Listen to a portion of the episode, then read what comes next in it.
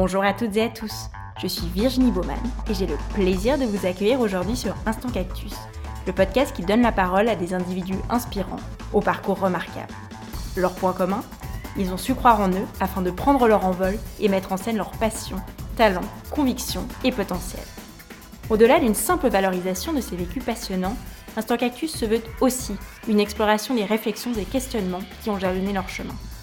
En espérant que leurs parcours et leurs mots vous insufflent l'envie de prendre votre envol, je vous souhaite une très belle écoute. Pour ce nouvel épisode, je m'entretiens avec Yannick Heiniger, anciennement responsable des partenariats auprès du CICR et ex-curateur du chapitre Genevois des Global Shapers, une initiative du World Economic Forum. Nous enregistrons cet épisode à distance puisque Yannick a rejoint l'organisme Swissnex en tant que responsable des partenariats et vit désormais à San Francisco.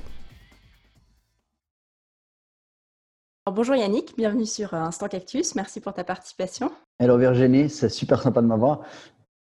Alors écoute, pour commencer, bah, on va revenir un petit peu sur le détail de ton parcours bien sûr, mais je voulais en fait te demander, puisque tu es quelqu'un de très engagé, ce qui t'anime au quotidien, c'est-à-dire quel a été un peu le, le fil rouge qui a guidé tes choix et donc ton engagement ces dernières années?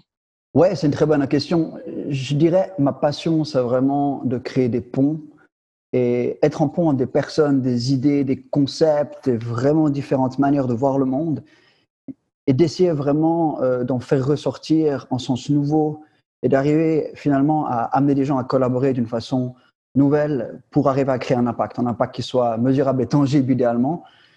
Et ce qui est très intéressant, c'est que si on veut être en pont, ben, on doit arriver à s'exposer au monde, on doit être capable de naviguer dans différents environnements, faire peut-être usage aussi euh, de la pensée critique, innover, pour vraiment arriver à, essayer de faire apparaître euh, de, nouveaux sens à certaines choses.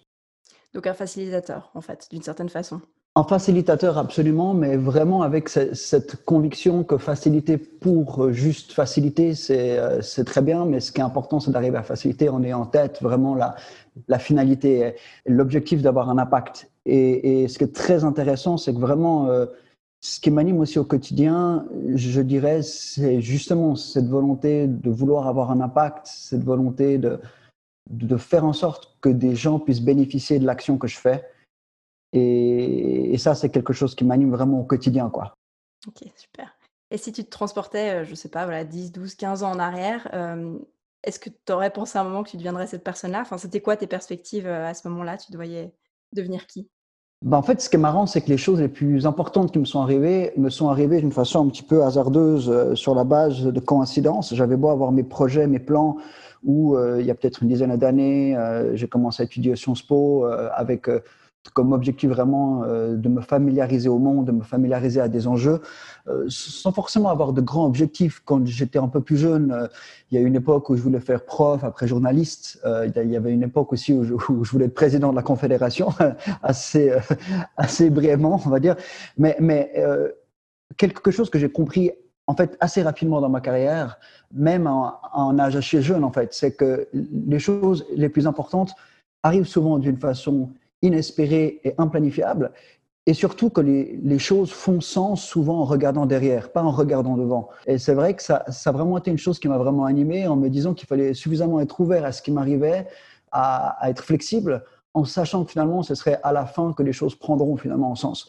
Et euh, du moment que j'avais ça vraiment en tête, ce qui était fondamental dans l'approche au monde, dans l'approche à la vie, c'était non seulement d'être ouvert, mais aussi de se laisser interpeller par ces choses qui sont peut-être un petit peu insignifiantes et d'investir un maximum dans l'inspiration en fait. L'inspiration, c'est la monnaie à mon avis la plus importante dans le monde dans lequel on est, la capacité non seulement à être inspiré mais à pouvoir inspirer d'autres personnes.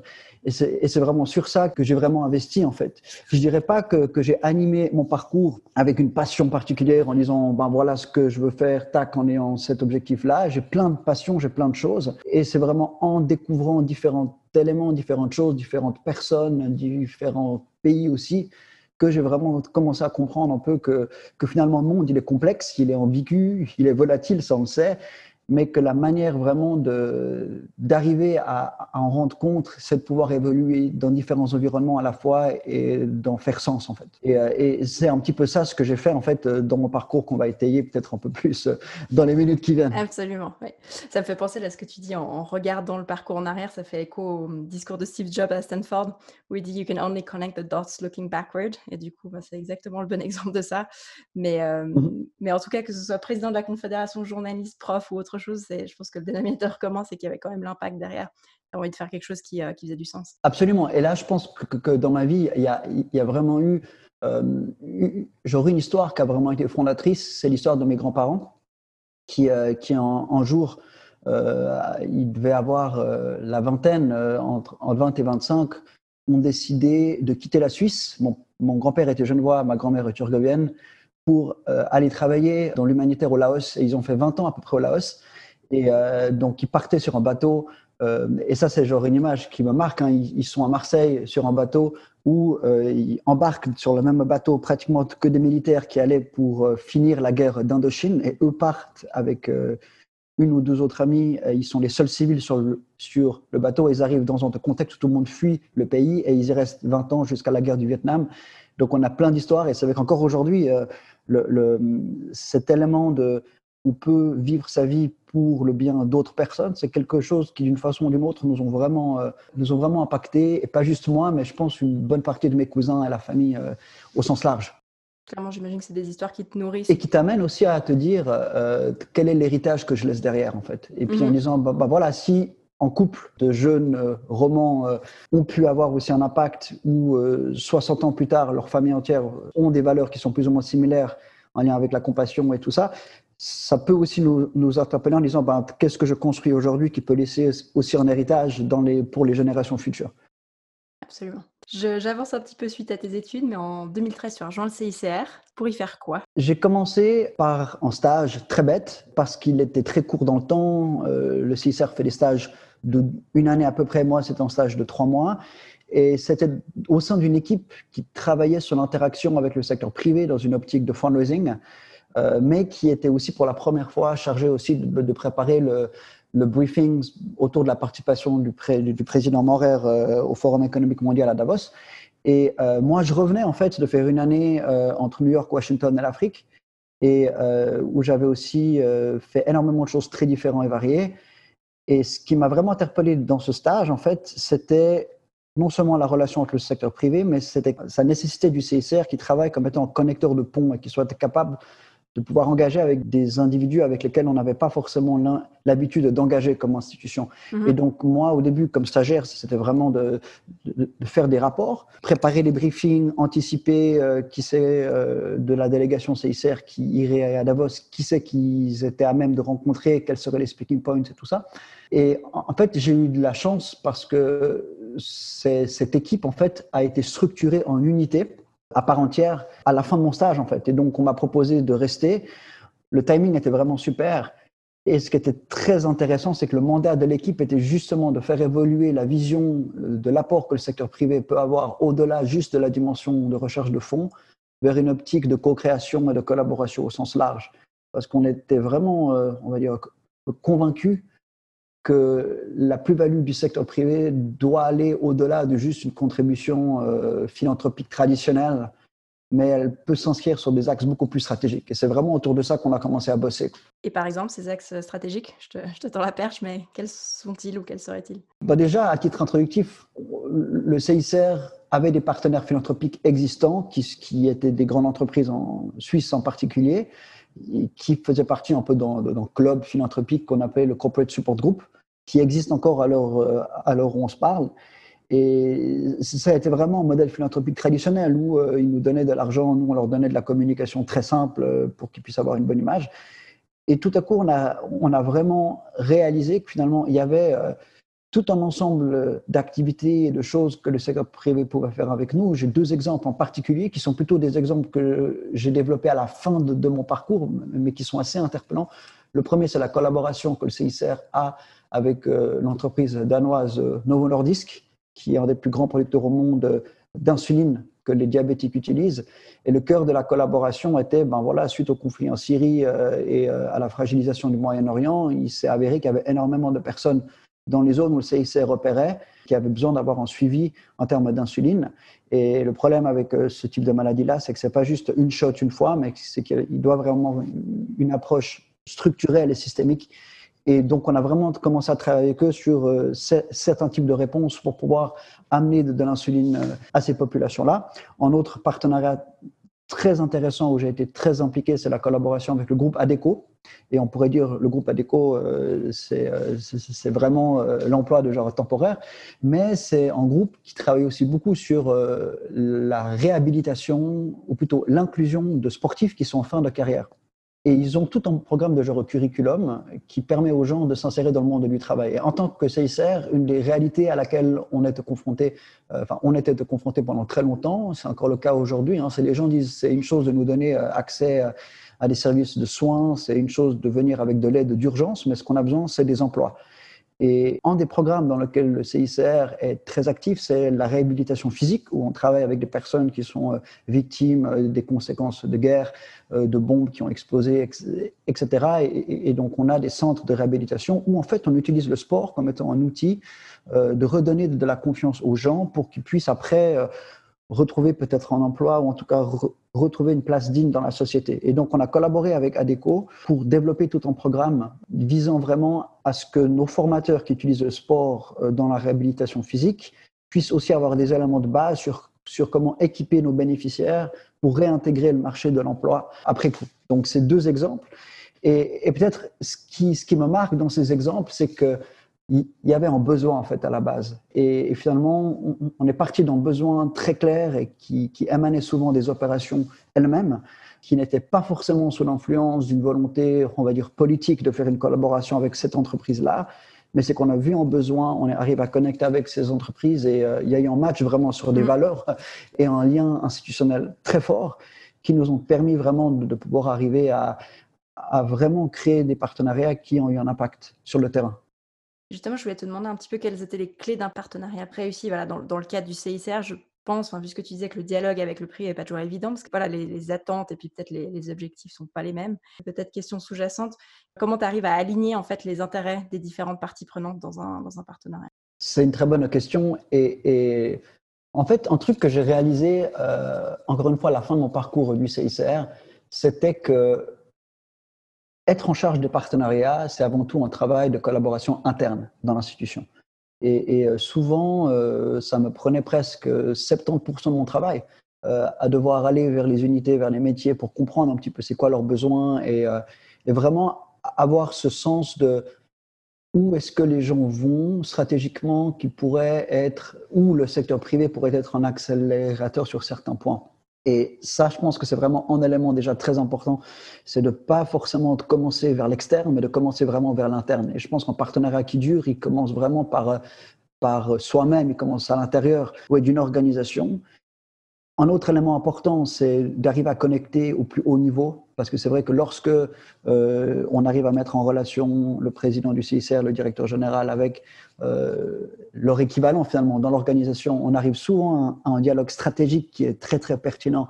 Et, ce que j'ai réalisé aussi, c'est que cette grille de lecture dans le monde qui est complexe que le CICR peut amener, euh, ça a un intérêt fondamental. Et c'est peut-être ça aussi un truc qui a évolué parce qu'au début de mon temps, donc en 2013-2014, toutes les entreprises avec qui on, essayait d'être en relation, surtout les, nouveaux partenaires, n'étaient pas tellement intéressés par euh, travailler avec le CICR, de par le fait que l'identité du CICR est dans les guerres, et c'est vrai que le côté catastrophe naturelle est beaucoup plus attirant pour une entreprise euh, parce que c'est la catastrophe et il y a peut-être plus la possibilité aussi de faire du pire. Ça, on fait un petit peu de greenwashing au passage et puis c'est parti.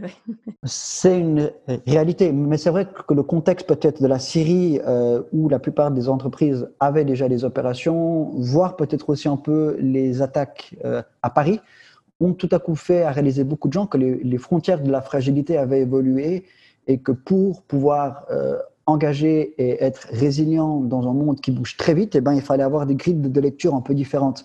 Et c'est là où on a aussi pu avoir tout un ensemble d'échanges et de partage avec, euh, avec euh, ces entreprises-là. Beaucoup ne sont pas des partenaires, hein. c'est aussi un échange sur une base ad hoc pour arriver à lire le monde dans lequel on est. Et tu dirais que l'obstacle peut-être le plus, euh, le plus contraignant voilà, que, que tu as dû dépasser, c'est, justement au niveau du dialogue ou bien de l'établissement des partenariats ou bien c'est peut-être plus dans la pérennité?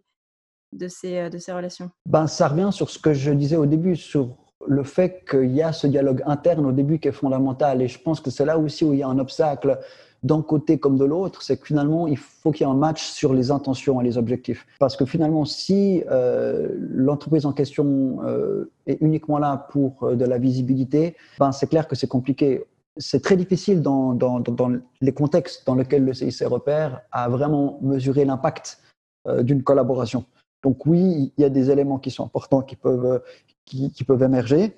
Euh, il y a des belles histoires à raconter, mais c'est vrai qu'après, en termes systémiques et structuralistes, on va dire, euh, c'est très compliqué à mesurer. Et, c'est là où, l'obstacle numéro un, il est sur vraiment comprendre les attentions et aussi de pouvoir euh, montrer l'intérêt de bosser avec le privé. On reste quand même dans, dans un milieu au sens large qui est assez ONG, où finalement le secteur privé est quand même vu comme étant un petit peu une des raisons du problème, en fait, de, pourquoi est-ce qu'il il y a des guerres, et, probablement à juste titre. Et c'est vrai que de trouver la, balance fine, c'est un long processus. Voilà. Mais ça revient sur la confiance. Et je pense que c'est ça qui est le plus important, c'est d'arriver à créer une relation de confiance entre différents euh, interlocuteurs. Et je crois que lors de ta dernière mission, tu étais euh, sur des partenariats qui avaient euh, au cœur plutôt la transformation digitale. Est-ce que tu peux nous en dire un petit peu plus Oui, absolument. Écoute, euh, après, après cinq ans dans l'unité de fundraising, j'ai eu l'opportunité de travailler sur, sur un nouveau projet du CICR qui était de, de créer une sorte de bureau pour la transformation digitale pour soutenir les ambitions du CICR telles qu'ils étaient énoncés, qui le sont toujours hein, dans, la stratégie institutionnelle euh, sur euh, la transformation numérique de l'organisation. Et un des éléments de cette transformation, il est euh, en relation avec la construction d'un écosystème de partenaires pour nous aider vraiment à vivre cette transformation de la meilleure manière des possibles. Et, euh, on, m'a demandé d'être un peu la personne qui allait travailler avec euh, la directrice euh, et vraiment d'essayer de constituer un écosystème de gens qui pourraient être utiles à, la réflexion de l'organisation. Et je dis réflexion volontairement parce que beaucoup des discussions qu'on avait étaient avant tout du domaine des idées pour un petit peu réfléchir à comment traduire dans le numérique la complexité légale, organisationnelle, politique du CICR. Euh, et, c'est là finalement où le CICR euh, et le monde humanitaire au sens large, hein, euh, les questions qu'il se posent sur le digital reflètent des enjeux de société beaucoup plus larges. Et du coup, quels, seraient, enfin, quels sont ces grands enjeux? Enfin, J'imagine qu'il y a un peu des piliers, on parle notamment de protection des données, entre autres, il y a beaucoup de choses. Concrètement, par rapport au CICR, les, grands piliers, enfin les grands enjeux seraient quoi? L'enjeu numéro un, je pense, comme tu l'as dit, hein, c'est euh, d'arriver finalement à refléter l'ADN du CICR, euh, qui est cette notion d'être un interlocuteur de confiance. Euh, et pour finalement arriver à soutenir cette confiance, il y a tout un arsenal juridique qui s'est créé en 150 ans, entre autres ce qu'on appelle les privilèges et immunités, qui permettent finalement, lorsqu'un CICR fait une visite de prison, de pouvoir dire à la personne que les notes qu'on prend euh, sur un papier finalement sont protégées au sens, euh, au sens légal. Or, cet arsenal juridique, finalement, euh, il se traduit difficilement dans le monde virtuel.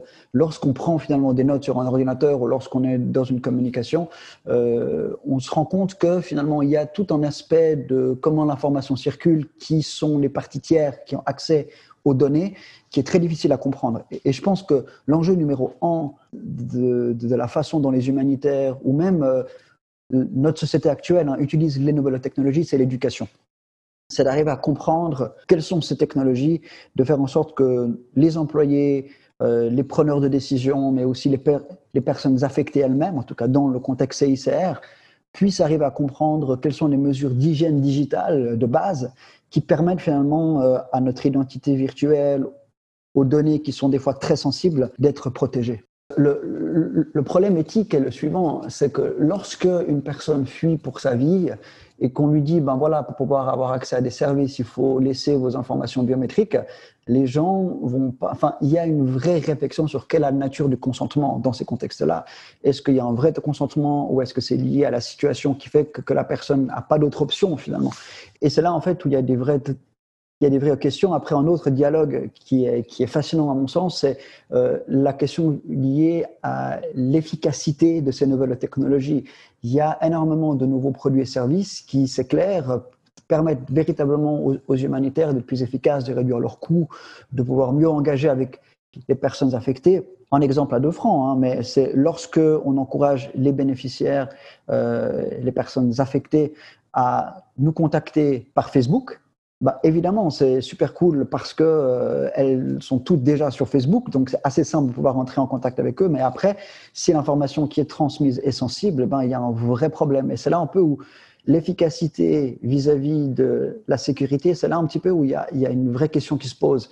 Et puis c'est là aussi le, le vrai défi, c'est une organisation humanitaire qui écoute. Euh, ben, c'est bien parce qu'elle peut écouter mieux grâce aux nouvelles technologies mais est-ce qu'après, elle sera en mesure aussi de répondre à ces différentes, euh, à ces, différentes euh, requêtes? Et, là, euh, il y a une vraie question sur le type de dialogue qu'on peut avoir avec le secteur privé. Et c'est un petit peu là où ma fonction sur les partenariats était, était très utile. C'est qu'on était, comme je disais avant, vraiment dans ces idées d'avoir une réflexion pour vraiment montrer comment est-ce que le CICR avait vraiment besoin pour des données très sensibles, d'avoir accès à des services qui sont hautement sécurisés et des problèmes euh, qui font que finalement des services qui sont juste off the shelf ou à disposition déjà sur le marché euh, marchent pas forcément en fait pour une organisation euh, qui a de telles ambitions. Donc il y a des vraies questions sur avec qui on collabore, avec qui est-ce qu'on engage euh, et ce qui est aussi très intéressant, c'est que c'est pas seulement le secteur privé, c'est aussi le politique, parce que très souvent, c'est le politique qui a peut-être les moyens d'investir dans ces nouveaux projets, dans ces nouvelles initiatives, euh, mais aussi les académiques, parce que les académiques peuvent aussi être un terreau fertile pour euh, donner naissance à des nouvelles idées, à des nouvelles solutions, sans forcément être liés par des intérêts ni politiques ni économiques, en fait. Absolument, absolument. Et ce seraient des plateformes, parce que tu parlais d'externalisation, d'une certaine façon, ce seraient des plateformes qui seraient forcément développées à l'externe il n'y aurait pas l'idée de, développer des solutions propres au CICR ou, en, je sais pas, en sharing avec d'autres euh, euh, organismes? Alors exactement, une, des, vraies questions qui se pose, et pas seulement pour le CICR, hein, je pense que c'est une vraie question pour le monde humanitaire, c'est comment est-ce qu'on s'assure qu'on arrive à traduire finalement le mandat des différentes organisations dans le numérique en gardant la même qualité de service. Et c'est euh, ce qu'on appelle en anglais le duty of care, en fait. Comment est-ce qu'on fait comme organisation d'arriver à maintenir le, la confiance et notre devoir de bien veiller à ces personnes-là. Et, là, je pense que qu'on doit être amené à être un petit peu neutre sur quelles sont les technologies qu'on utilise, du moment qu'elles arrivent à renforcer véritablement l'ambition qu'on a. Et de pas le faire, euh, c'est pas forcément un problème non plus, on pourrait s'imaginer un scénario où les organisations décident volontairement euh, de, peut-être euh, utiliser certaines technologies plus pour des questions d'efficacité, mais alors il faut que la réalité soit offerte aussi aux bénéficiaires et qu'on présente le risque sous-jacent qui est présent. Et c'est là un petit peu où il y a vraiment un enjeu fondamental qui est le dialogue et la compréhension, d'où mon point sur l'éducation. Et c'est là où nous, en tant que CICR, on a beaucoup collaboré avec le PFL. On a fait, par exemple, en cours avec le PFL pour éduquer euh, nos preneurs de décision sur comment les technologies fonctionnent. On a aussi essayé de développer certaines technologies que d'autres pourraient après utiliser aussi, qui permettent par exemple de mieux sécuriser euh, les communications en protégeant ce qu'on appelle les métadonnées, enfin plein de termes un peu, un peu de complexes. Mais voilà, c'est vraiment cette idée que en des terreaux où il y a une opportunité pour investir et renforcer euh, les valeurs finalement de Genève, c'est les nouvelles technologies. On sent hein, sur Genève des nouvelles initiatives qui naissent euh, chaque jour, qui permettent de pouvoir euh, renforcer finalement les valeurs de Genève dans ces conversations-là. Reste à savoir un peu quelles seront ces initiatives qui vont déboucher sur du concret et d'autres qui resteront à un stade des bonnes intentions. Oui, plus embryonnaire. Et puis aussi pas qu'il y ait non plus, heu, je sais pas, heu, voilà, une diversité d'initiatives qui au final se dispersent alors que pourrait y avoir un effort, heu, de synergie qui se fait. Absolument. Et là, je pense qu'il y a aussi une, une, volonté du politique aussi à jouer son rôle euh, de facilitateur et peut-être aussi de visionnaire. On a vu, et, et c'est passé un peu sous silence à cause du Covid, mais le 16 avril, le Conseil fédéral qui a annoncé le lancement d'une étude de faisabilité sur la création dans, cloud souverain suisse.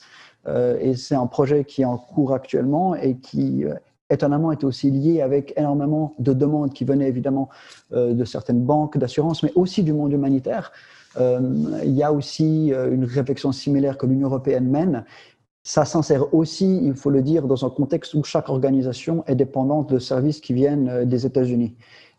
Et, c'est là finalement où il y a aussi un vrai enjeu, c'est que vu la relation entre le gouvernement américain et les nouvelles technologies euh, américaines, euh, c'est difficile de pouvoir vraiment comprendre ce qui se passe lorsqu'on utilise ces services et ces solutions-là. D'où l'importance finalement d'avoir un dialogue qui n'est pas limité à Genève, mais qui est aussi ici dans la Silicon Valley, euh, à Washington et ailleurs. Absolument. Je fais juste une parenthèse, mais il me semble que d'ailleurs la semaine dernière ou il y a deux semaines est sortie une nouvelle régulation euh, qui concernait euh, notamment Google Analytics et tous les services euh, Google utilisés en Europe, où en fait toutes les plateformes qui utilisent ces services d'analyse doivent, doivent éventuellement revoir leur choix pour se conformer aux régulations européennes. Donc ça pose aussi beaucoup de questions. Absolument. Ouais. Et c'est un monde qui évolue très vite. On voit entre autres ici, vu que je suis à San Francisco actuellement, euh, les discussions entre les États-Unis et la Chine sur le futur de genre TikTok, on se, rend compte que ce qui est aussi un des enjeux dans la balance, c'est comment les Européens vont réagir à ce qui va se passer dans les prochaines semaines. Euh, suivant où la balance sera entre plus d'implications des Américains, moins des implications des Américains, est-ce qu'on va vers un modèle où finalement chaque euh, outil, chaque software, chaque plateforme est finalement nationalisé par un board dans chaque pays indépendant qui peut utiliser euh, les codes ou les technologies, mais d'une façon locale Est-ce que ce sera ça la future de, l'Internet? Est-ce que cette fragmentalisation de l'Internet est souhaitable? Est-ce que c'est ce qu'on veut en avoir? Est-ce que c'est pas plutôt à l'encontre des idées euh, du bien qu'Internet peut amener pour la cohésion des peuples? C'est ça de l'open source Exactement. Ce effectivement. Exactement. Mm, mm, mm. Du coup, parenthèse semi-close, mais je voulais, pour, euh, pour conclure un petit peu sur ton expérience au, au, CICR, je voulais te demander voilà, peut-être l'élément fondamental que tu avais euh, retenu, enfin une chose euh, de ton expérience voilà, auprès du CICR qui t'a particulièrement marqué Ouais, le CICR, c'est pas juste un emploi. Le CICR est ce que Goffman, à son époque, appelait une institution totale. Ça veut dire une institution qui est vraiment un style de vie, qui est une manière de voir le monde. Et c'est vrai que j'ai beaucoup bénéficié euh, des interactions humaines, des discussions que j'ai eues avec les collègues, vraiment pour avoir cette vision où on met au cœur des nouvelles technologies ou de n'importe quelle réflexion, l'impact que ça a sur les personnes affectées. Quand le CICR fait de la diplomatie humanitaire, c'est pas pour euh, l'intérêt de faire de la diplomatie, c'est de pouvoir négocier cet espace neutre et indépendant pour que les gens puissent avoir cette action humanitaire.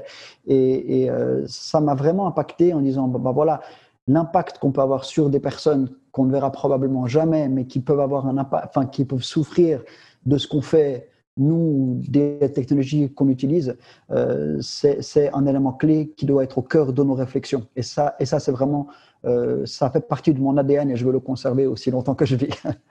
Justement, pour parler un petit peu de tes projets annexes, puisque pour le moment, on s'est cantonné à ton parcours professionnel au sens euh, très strict du terme, est-ce que tu peux nous parler un petit peu voilà, de, de tes projets annexes en parallèle à ton parcours au CICR Oui, bien sûr. Alors, il y a plusieurs choses. La première matière finalement que j'aime aborder, c'est mon amour pour la musique. Parce que je, faisais de la musique euh, 3-4 heures chaque jour pendant de nombreuses années. Euh, donc je chante, je fais de la guitare. Euh, j'ai vraiment énormément euh, pris du plaisir à faire ça. J'ai beaucoup joué avec des groupes où j'ai appris finalement que chacun, enfin, on a beau jouer la même chanson, chacun aura une partition différente. Et des fois, on n'arrivera pas à se comprendre exactement ce que fait l'autre parce qu'on aura euh, une manière d'appréhender la musique qui sera très différente. Mais tant qu'on joue la même musique, ça va aller.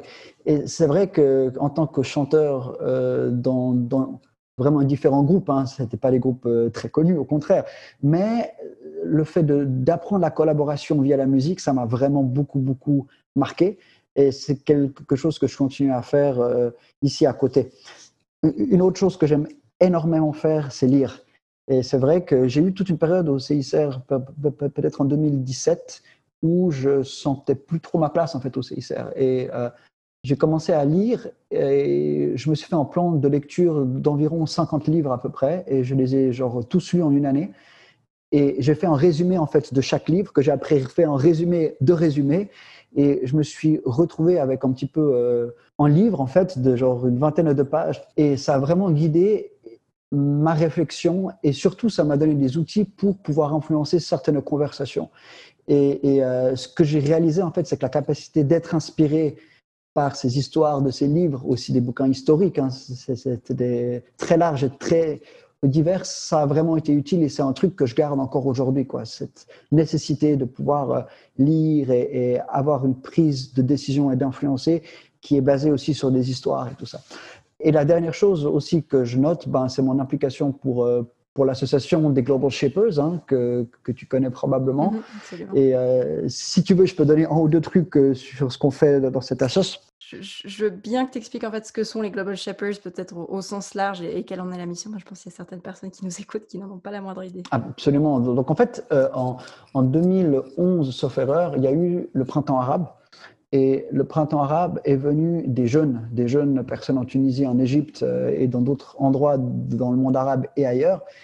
Et ce qui était assez fort, c'est qu'en fait, le Forum économique mondial, le forum, le WEF, euh, n'a jamais, jamais vu venir ces événements-là et a réalisé du jour au lendemain que les jeunes n'étaient jamais une partie prenante des discussions qu'ils avaient avec l'élite mondiale. Ils se sont vite rendu compte que la jeunesse représentait et représentera bientôt encore plus la majorité du monde dans lequel on vit. Hein. On sait que dans certains pays, c'est déjà le cas.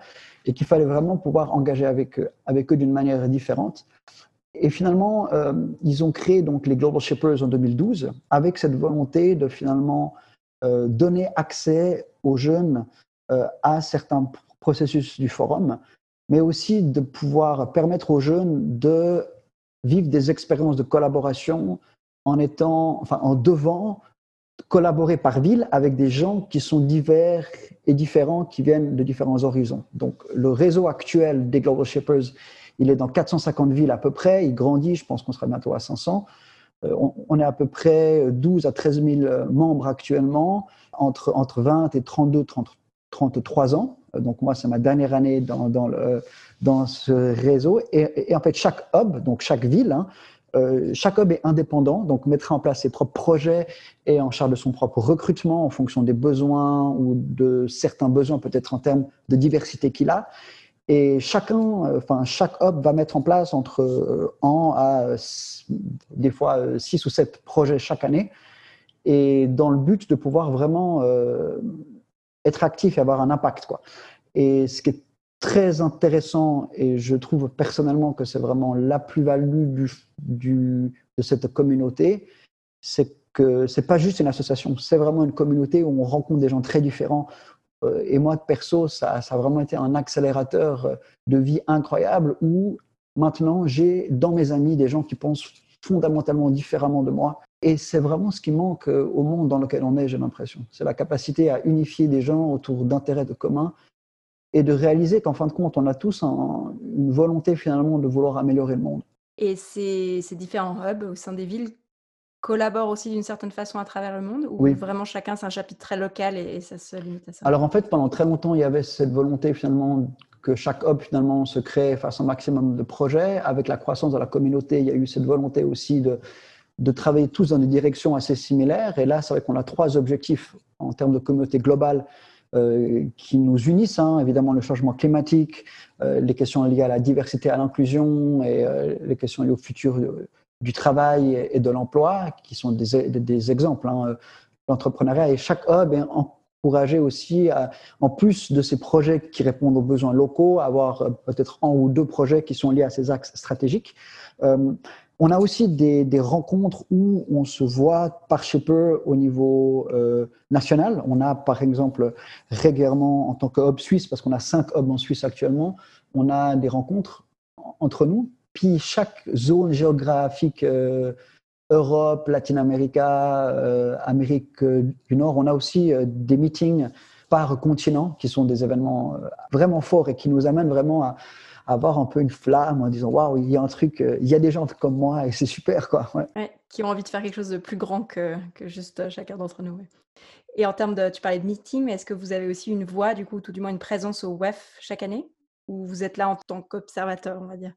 Alors, on n'est pas juste des observateurs, mais c'est vrai que, que, chaque événement du forum a un quota de places qui sont allouées pour euh, les Global Shippers. Par exemple, à Davos, il y a maintenant environ une cinquantaine de places qui sont, donc c'est un processus assez complexe en termes de genre compétition, parce qu'évidemment, il y a énormément de gens qui veulent pouvoir aller à Davos dans la, dans la délégation officielle. Mais après, euh, il y a le forum qui met en place ces plateformes d'impact collectif sur des grands enjeux auxquels on fait face. Et dans chacune de ces plateformes, les shippers sont invités à jouer leur rôle, que ce soit euh, de façon formelle ou informelle.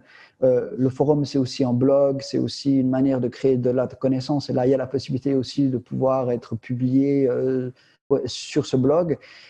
Et je dirais le, le forum, d'une façon un peu similaire au CICR, hein, c'est avant tout une, vision du monde.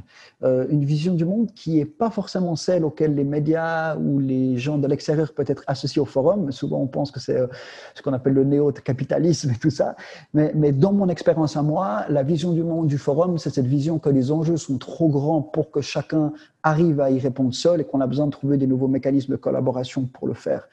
Euh, et il y a des outils qui sont à disposition, que le forum euh, met euh, à disposition vraiment de chacun. Hein, aussi, tous nos auditeurs peuvent avoir accès à ça aussi sur Internet pour aussi s'impliquer d'une façon ou d'une autre. Et peut-être un mot sur, sur Genève, parce que c'est vrai qu'à Genève, ouais, c'est là où, où, on est aussi très actif. Chaque année, euh, le hub, enfin chaque hub est présidé euh, par une personne différente qui a un petit peu la responsabilité de gérer la vision, la stratégie euh, des membres du hub. Donc, donc à Genève, l'année dernière, j'ai eu la chance d'être ce qu'on appelle un curateur, qui est donc ce rôle de coordinateur. Et donc j'avais la charge un petit peu de de coordonner euh, la vingtaine de membres du hub qui sont des, euh, en vrai mélange de, expatriés, de locaux, de gens de différents horizons. Euh, on a quand même beaucoup de gens qui bossent dans les organisations internationales et le secteur privé. C'est vrai qu'on manque peut-être de gens qui sont déjà impliqués dans les ONG locales, mais c'est vrai qu'en même temps que si une personne veut avoir un impact euh, elle va plutôt essayer de collaborer avec euh, l'armée du salut ou toutes ces organisations qui ont déjà un vrai impact. Donc c'est vrai qu'on a aussi de conscience que on, amène une partie euh, dans l'écosystème, mais on peut pas être, enfin, on veut pas avoir des ambitions qui sont au-delà des moyens qu'on a. Et peut-être deux ou trois activités qu'on mène. Une qu'on a, qui a eu pas mal de succès, c'est tout un travail pour récupérer du matériel informatique qui, qui n'est plus utilisé par les grandes multinationales euh, et le redistribuer à des organisations qui en ont besoin. Euh, on a beaucoup bossé avec l'Hospice Général autour de ça. Je crois qu'on a participé à distribuer plus de 1000 ordinateurs, donc c'est quand même assez bien. Et on a aussi mis en place tout un programme qui s'appelle Cooking for the Homeless, où euh, de façon régulière, avant le confinement, c'était une fois chaque semaine, on cuisinait un repas qu'on amenait à un abri de l'armée du salut. Euh, une fois par semaine, qui était une belle opportunité aussi pour créer des liens entre nous alors qu'on cuisinait ensemble, et puis après pouvoir euh, amener la nourriture, manger avec les, euh, les bénéficiaires et engagés.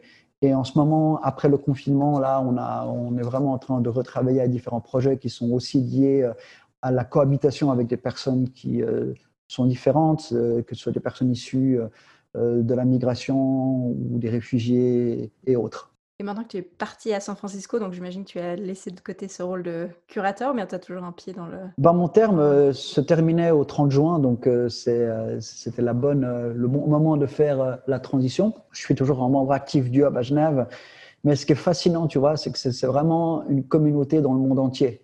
et dans, dans, dans toutes les villes où j'ai voyagé, et je crois qu'il y a eu très peu d'exceptions, il y avait un Hub déjà sur place, et c'est vrai que la première chose que j'ai fait en arrivant ici à San Francisco, c'était de reconnecter avec mes amis du hub de San Francisco. Et, et euh, ouais, donc c'est vraiment super. D'ailleurs, l'appartement dans lequel je suis en ce moment, c'est une shepherd de San Francisco qui a dû euh, s'en aller de la ville et qui m'a laissé occuper son appartement. Euh, donc c'est vraiment une, une belle communauté. Voilà.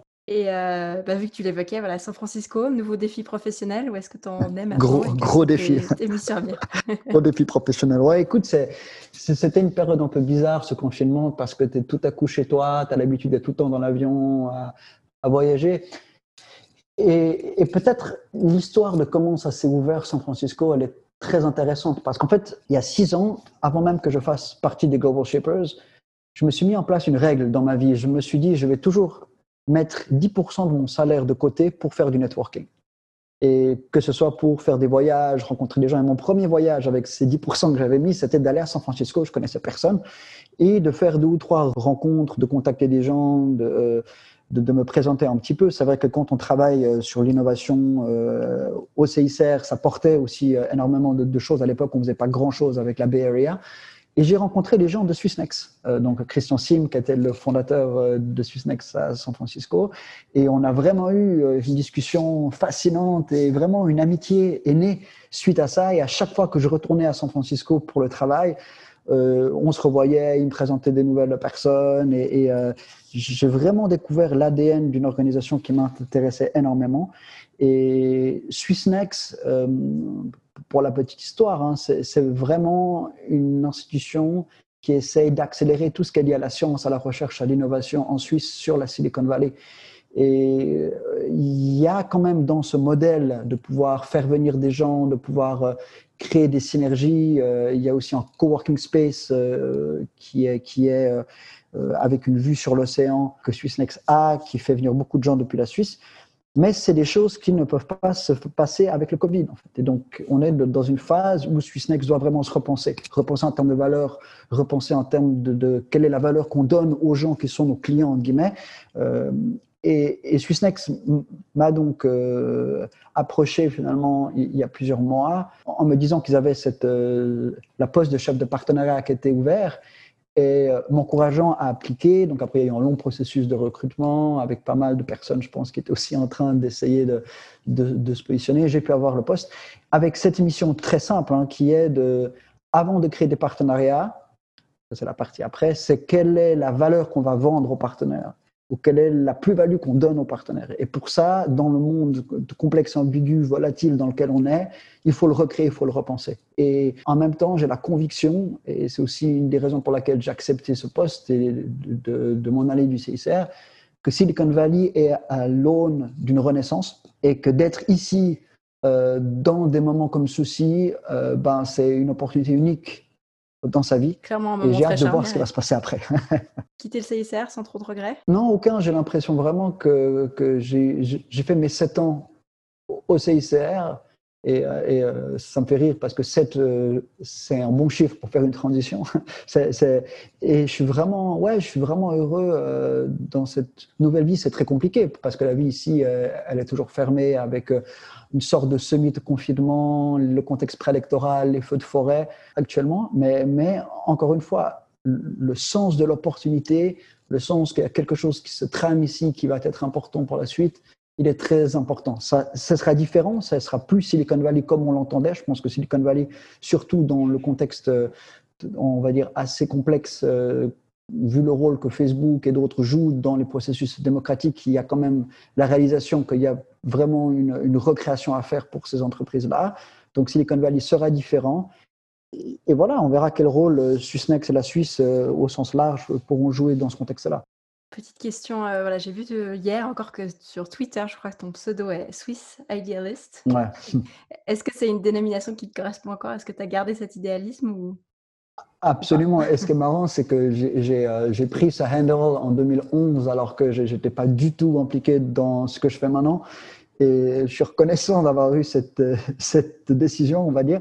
Oui, je suis, euh, je suis convaincu que si on arrive à être positif, si on arrive à être optimiste, si on arrive à être inspirant, même au milieu des zones les plus complexes, on arrivera à trouver de l'humanité. Finalement, c'est ce que le CICR m'a aussi appris, c'est que dans les endroits aussi euh, affreux que la Syrie, que le Yémen, la guerre, où on voit finalement le pire de, de la race humaine finalement, hein, eh ben, on peut voir aussi de l'humanité, on peut voir de la beauté en fait. Et, c'est ça ce que je porte en fait, c'est cette volonté d'arriver à voir l'opportunité au milieu du chaos et d'essayer de faire sens de quelles sont ces opportunités. Est-ce que justement il y a d'autres projets que tu voudrais partager ici? Je ne sais pas, à court ou moyen terme. J'imagine que tu as déjà beaucoup de choses à faire avec ce nouveau défi.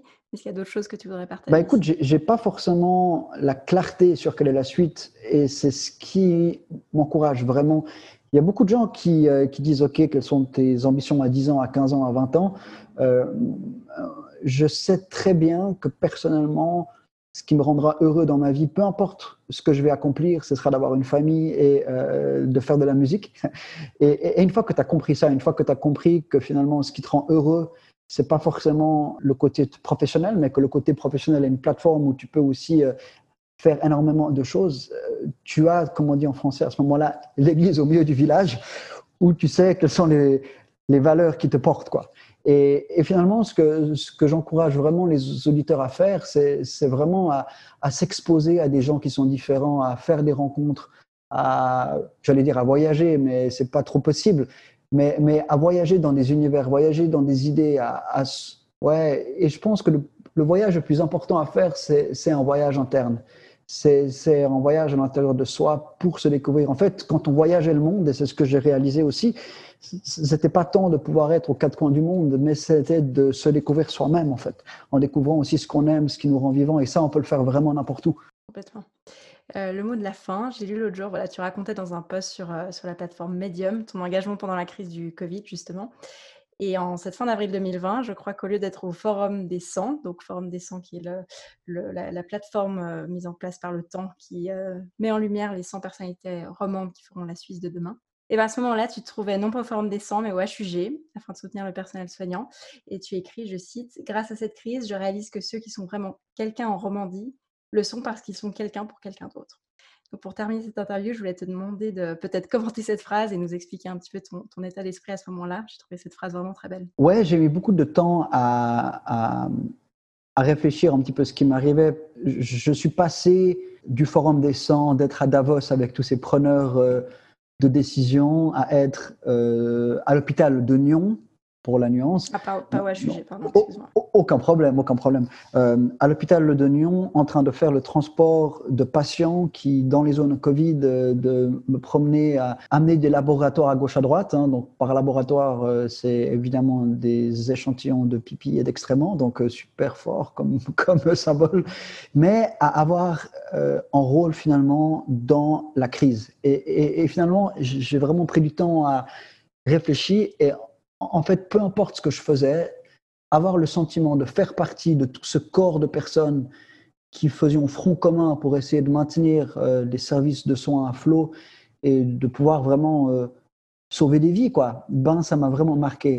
Et, c'est vrai que j'ai réalisé que finalement, ce qui était important, c'était pas forcément d'être une personne ou d'avoir une reconnaissance euh, de, de, la part de médias c'est pas ce qu'on fait, mais, c'est que dans des situations simples, dans des situations quotidiennes, dans des situations qui sont peut-être insignifiantes, de savoir qu'on a eu un impact sur une personne, peu importe qui est cette personne, eh ben c'est ça finalement qui nourrit l'âme, j'ai l'impression.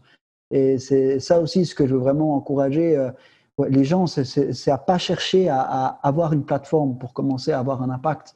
C'est pas à attendre d'avoir la reconnaissance pour euh, pour se croire important mais, mais c'est vraiment d'avoir ce voyage interne où on réalise que chaque chose qu'on peut faire, aussi, aussi petite et insignifiante qu'elle soit, ben, ça peut avoir de l'importance pour une personne. On le saura peut-être jamais, mais si c'est comme ça qu'on voit le monde, ben, je pense que le monde commencera à aller mieux. Du coup, on clôture l'épisode euh, sur cette belle conclusion, donc merci infiniment. Merci à toi.